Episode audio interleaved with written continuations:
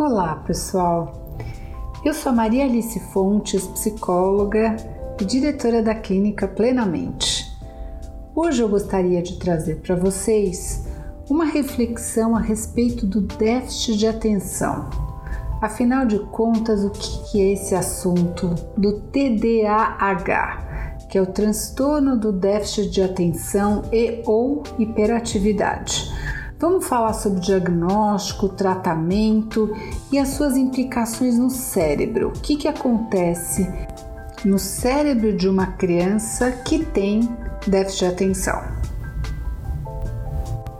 Vocês já pararam para pensar na quantidade de informação que nós temos acesso todos os dias?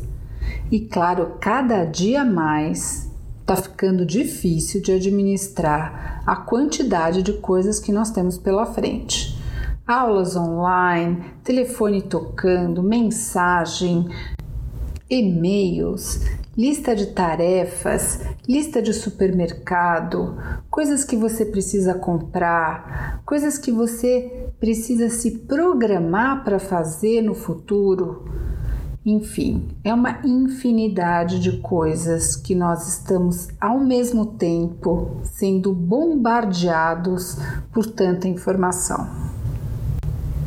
Tudo isso é processado no nosso cérebro e ele é responsável por analisar todas essas informações que a gente vai juntando do mundo a partir dos nossos sentidos e apresentar uma resposta para situações de acordo com o contexto cultural, social, familiar. E claro que existem diferentes áreas e circuitos cerebrais específicos para cada função. Nós temos o circuito atencional, a área de controle de impulsos, a área de memória, de planejamento, de organização e execução de tarefas, e através do neurodesenvolvimento, a criança vai aprendendo a controlar a sua atenção. E ela vai precisando não só focar a sua atenção, mas inibir alguns impulsos e alguns estímulos que são confundidores.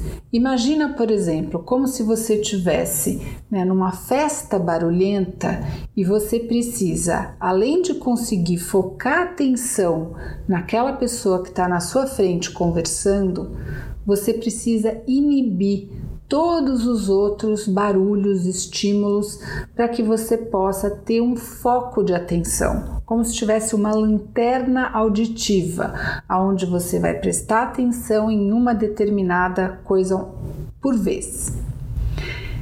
Entretanto, isso é um processo que acontece ao longo do desenvolvimento cerebral. Uma criança pequena, ela não tem essa capacidade de focar a atenção ela vai ter muitos estímulos ao mesmo tempo e às vezes esses estímulos podem se confundir. Ou seja, para que a criança possa formar toda essa rede neural da atenção, ela precisa ter um bom neurodesenvolvimento. Algumas crianças, elas podem apresentar falhas na entrada da informação, ou seja, na capacidade de manter a atenção quando a informação entra. Outras podem ter dificuldade de inibir os estímulos distratores e outras até de controlar os impulsos. E essas falhas acabam desencadeando problemas no desempenho escolar, na aprendizagem em geral e nas relações da criança como um todo. Quando essas falhas são específicas, persistentes e elas afetam a vida de uma criança, assim, de forma significativa, a gente pode considerar a hipótese de que essa criança possa apresentar um transtorno do déficit de atenção, que precisa ser avaliado clinicamente por um especialista E não é simplesmente uma criança que não escuta quando a gente chama, ou uma criança que às vezes é, fica muito bem no computador, fica super atenta no computador, mas de repente nas tarefas de casa ela tem dificuldade. Então, para ser feito o diagnóstico do déficit de atenção, a gente precisa de fato de uma avaliação muito precisa e muito específica. Agora, falar de déficit de atenção é alguma coisa complicada, porque vocês já devem ter ouvido falar, ou você mesmo que está me escutando tem dúvidas se de fato o déficit de atenção existe. E isso é alguma coisa importante da gente conversar. Por quê? O déficit de atenção ele é um transtorno do neurodesenvolvimento. Ele tem sim uma base genética e ele acomete assim cerca de 5% da população infantil mundial. E por que, que eu estou falando de infância, de criança? Porque um dos critérios diagnósticos para o déficit de atenção segundo o DSM-5, é que ele é um transtorno que está presente desde antes dos 12 anos de idade. Então, o déficit de atenção não é alguma coisa que aparece na vida adulta e que nunca isso tenha tido nenhum impacto na vida daquela pessoa. Ele precisa estar presente antes dos 12 anos de idade, numa época em que a criança passa a ter mais maturidade para começar a ter mais capacidade de controlar determinadas situações. E se nós observamos que essas dificuldades atencionais já estão presentes desde a infância, então isso é um Alerta é uma das características importantes. Como ele é um transtorno do neurodesenvolvimento, é possível sim que algumas crianças que tenham sintomas de problemas de atenção na infância podem depois passar a não ter mais esses sintomas no início da adolescência e depois na vida adulta. Então é possível sim que esse neurodesenvolvimento ele alcance um, o que seria esperado para crianças da mesma idade num determinado momento e essa criança passe a não mais fazer critérios diagnósticos para o déficit de atenção. Então, uma das coisas importantes, além de ele estar presente antes dos 12 anos de idade, é que esses sintomas eles devem interferir significativamente na vida da criança, trazendo prejuízos em diversas áreas. Quer seja na escola, mesmo nas atividades extracurriculares, nas relações com a família, nas relações de amizade. Então, voltando, para você que tem dúvida se o déficit de atenção existe, saiba que existem pesquisas recentes de 2017 agora, onde os cientistas observaram um certo atraso no desenvolvimento do cérebro de pessoas com déficit de atenção. Esse estudo tem mais de 3 mil participantes e eles dividiram em grupos de pacientes com déficit de atenção e indivíduos saudáveis, dos 4 aos 64 anos. E essas pessoas foram submetidas a exames de ressonância magnética para estudar precisamente as estruturas do cérebro. Esse estudo avaliou diferentes regiões cerebrais em relação ao tamanho, ao volume de cada região, entre os grupos de pacientes com e sem o diagnóstico de déficit de atenção. Os resultados mostraram que algumas estruturas cerebrais, por exemplo, como a amígdala, núcleo accumbens e o hipocampo, eles são menores nos pacientes com déficit de atenção. Essas estruturas, por exemplo, são responsáveis pela regulação das emoções, pela motivação e pelo que a gente chama de sistema de recompensa cerebral, que é aquele que desencadeia o prazer. Você tem essa sensação de prazer através da liberação da dopamina. Nessa análise foi feita também é, divisão por faixa etária e foi observado que essas alterações elas são mais leves nos pacientes adultos, o que sugere que existe uma certa compensação, pelo menos parcialmente, com o passar dos anos. E aí o que acontece é que as crianças podem ter, vamos dizer, um funcionamento cerebral diferente, isso vai se organizando e sendo compensado ao longo dos anos, de forma que Existem evidências que as pacientes com déficit de atenção já apresentavam dificuldades na infância e que na vida adulta isso vai sendo parcialmente estabilizado. Esse estudo é considerado um dos, uma das maiores evidências até hoje que o déficit de atenção ele é um transtorno relacionado ao atraso da maturação de algumas regiões cerebrais e essas estruturas elas estão menos desenvolvidas, principalmente nas crianças.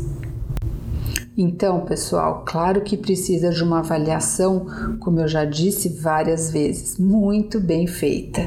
Uma avaliação neuropsicológica, uma avaliação por um especialista, psiquiatra, psicólogo, neurologista, pessoas que entendam da infância, do desenvolvimento, para poder observar o que, que é esperado, o que, que é atípico, o que, que faz parte eventualmente de problemas de relacionamento e o que, na verdade, pode ser resultado de um mau funcionamento do cérebro.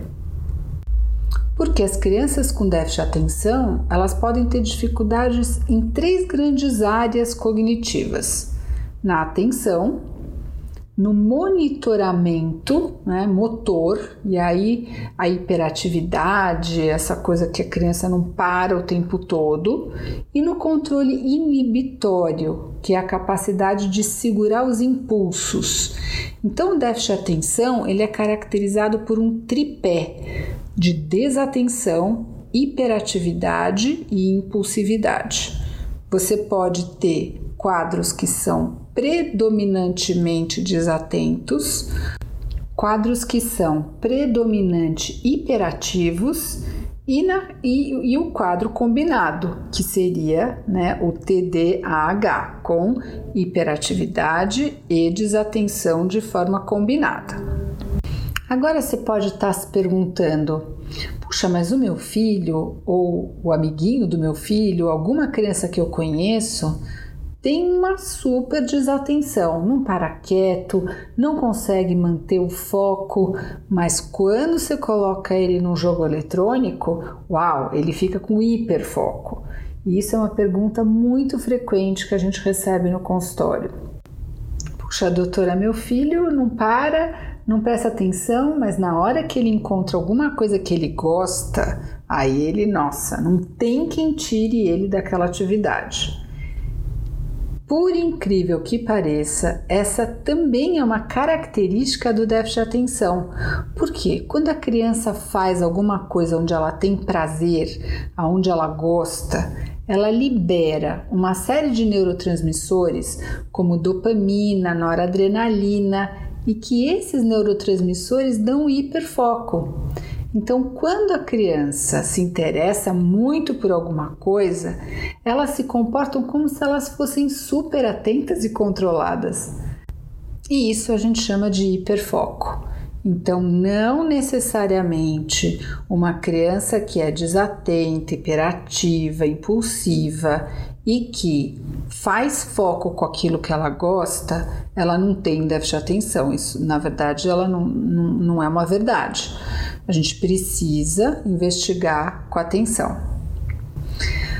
E aí, pessoal, qual que é o impacto né, emocional? O que, que isso tem a ver com psicologia? Já que eu estou falando tanto de neurociências, o que, que, que, que impacta na vida da criança o déficit de atenção?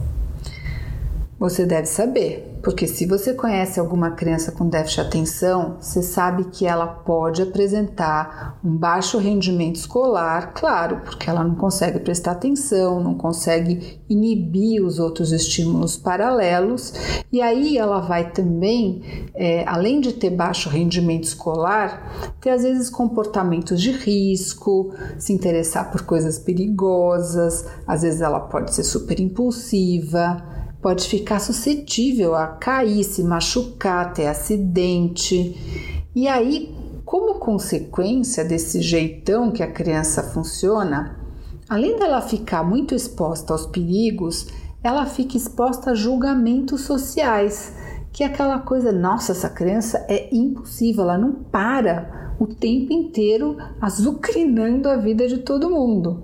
Então, veja, vai sendo colocado é, em cima dessa criança, nas relações que ela estabelece, uma série de crenças a respeito de fracasso, de inadequação, é, de baixa aceitação à frustração, e isso pode ser, com o tempo, nocivo.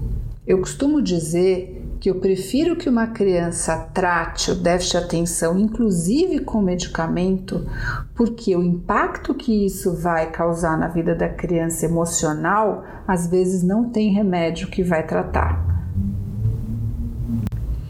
Além disso, é muito comum encontrarmos sintomas de ansiedade, de depressão e outros transtornos psiquiátricos, até o transtorno de oposição desafiador, é, às vezes tiques. Então, o déficit de atenção ele vem cursando com outras comorbidades que você precisa ir distinguindo cada uma delas para encaminhar o melhor tratamento possível, tanto médico quanto principalmente psicológico.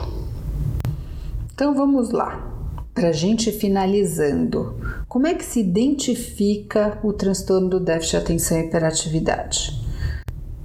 Apesar de terem indícios de alterações das estruturas cerebrais, isso são dados de pesquisa. Nunca se imagina, né, assim, nos próximos anos, que a gente vai fazer algum diagnóstico de doença psiquiátrica através de exames de neuroimagem. Então, o diagnóstico ele ainda continua sendo e provavelmente ainda por muitos e muitos anos, ele continua sendo clínico. Ele precisa ser feito por um especialista na área, por meio de avaliações às vezes multidisciplinares. E essas avaliações vão reunindo vários dados e informações para que a gente possa chegar né, nas bases de que de fato aquela criança possa ter esse diagnóstico. E aí, com essa avaliação, nós em geral investigamos a capacidade de inteligência, de compreensão de limite, de atenção, de memória, a dinâmica familiar, escolar, o estilo de vida que essa criança tem. A gente pergunta quais são as principais queixas, as dificuldades, porque a gente tem que descartar qualquer outra hipótese que possa estar tá confundindo esse quadro. Claro que são avaliados também aspectos de linguagem, é, acadêmicos, né? leitura, escrita, compreensão de texto e o que eu mais gosto, principalmente os aspectos emocionais dessa criança. Como é que ela está nesse momento em relação a isso? Quais são os prejuízos é, na relação com a família, com outras crianças, na vida acadêmica, como é que é o autoconceito dessa criança. Então a avaliação ela tem um papel fundamental. Ela vai auxiliar no diagnóstico e no direcionamento da intervenção. Essa avaliação que eu quero dizer é a avaliação neuropsicológica porque a gente pode identificar daí o perfil neuropsicológico dessa criança e comparar o desempenho dela entre as várias capacidades cognitivas, com uma série de testes que podem ser padronizados e vão dar dados a respeito de como que essa criança funciona em relação aos pares, em relação a outras crianças da idade dela, do nível de educação, do nível sociocultural dela. Com todas essas avaliações, é muito importante ter uma visão multidisciplinar, onde a avaliação neuropsicológica pode ser fundamental, mas a visão do neurologista, do psiquiatra infantil é fundamental para que esse diagnóstico possa ser bem embasado. Agora, o diagnóstico, gente, não deve servir como um rótulo que a criança simplesmente tem lá na testa, eu tenho déficit de atenção, mas sim como uma capacidade de identificar uma condição naquela criança para ter principalmente o objetivo de nortear as intervenções específicas, considerando as dificuldades, considerando as potencialidades dessa criança, tudo que ela tem de bom e de que possa ainda ser desenvolvido. Então, com esse diagnóstico é feito um plano de tratamento onde pode incluir várias intervenções diferentes. Intervenções farmacológicas feitas por um médico, intervenções não farmacológicas, como um acompanhamento psicoterápico, um acompanhamento pedagógico, às vezes fonoaudiológico, às vezes é, social, Muitas coisas ao mesmo tempo precisam ser feitas para essa criança e principalmente de orientação para os pais, porque os pais precisam compreender que às vezes aquela criança que é desatenta, que é impulsiva, que tem baixo desempenho escolar, ela não é, primeiro, vagabunda, ela não é burra, ela não é uma, uma criança deficiente ela é uma criança que precisa de encorajamento, ela precisa de apoio, de ajuda, para que ela possa ter a melhor performance possível e o melhor desenvolvimento possível dentro daquilo que é a capacidade dela. Fundamental apontar que crianças com déficit de atenção que não são tratadas, elas têm uma chance muito maior de se envolver com problemas arriscados, né, com impulsos, com obviamente abuso de substâncias e também até no futuro até a própria dependência química além de quadros de ansiedade e outros transtornos uh, psicológicos e psiquiátricos. Então eu costumo dizer que assim, crianças pequenas, problemas pequenos, adultos, problemas grandes. Então, por que não entender que o nosso cérebro é, um, é plástico, ele está o tempo inteiro em desenvolvimento e ele pode sofrer intervenções farmacológicas, não farmacológicas e fazer com que esse desenvolvimento alcance de fato o seu melhor potencial. Esse, pessoal, é o meu propósito, é ajudar as pessoas a alcançarem o melhor desenvolvimento possível dentro da área de saúde mental.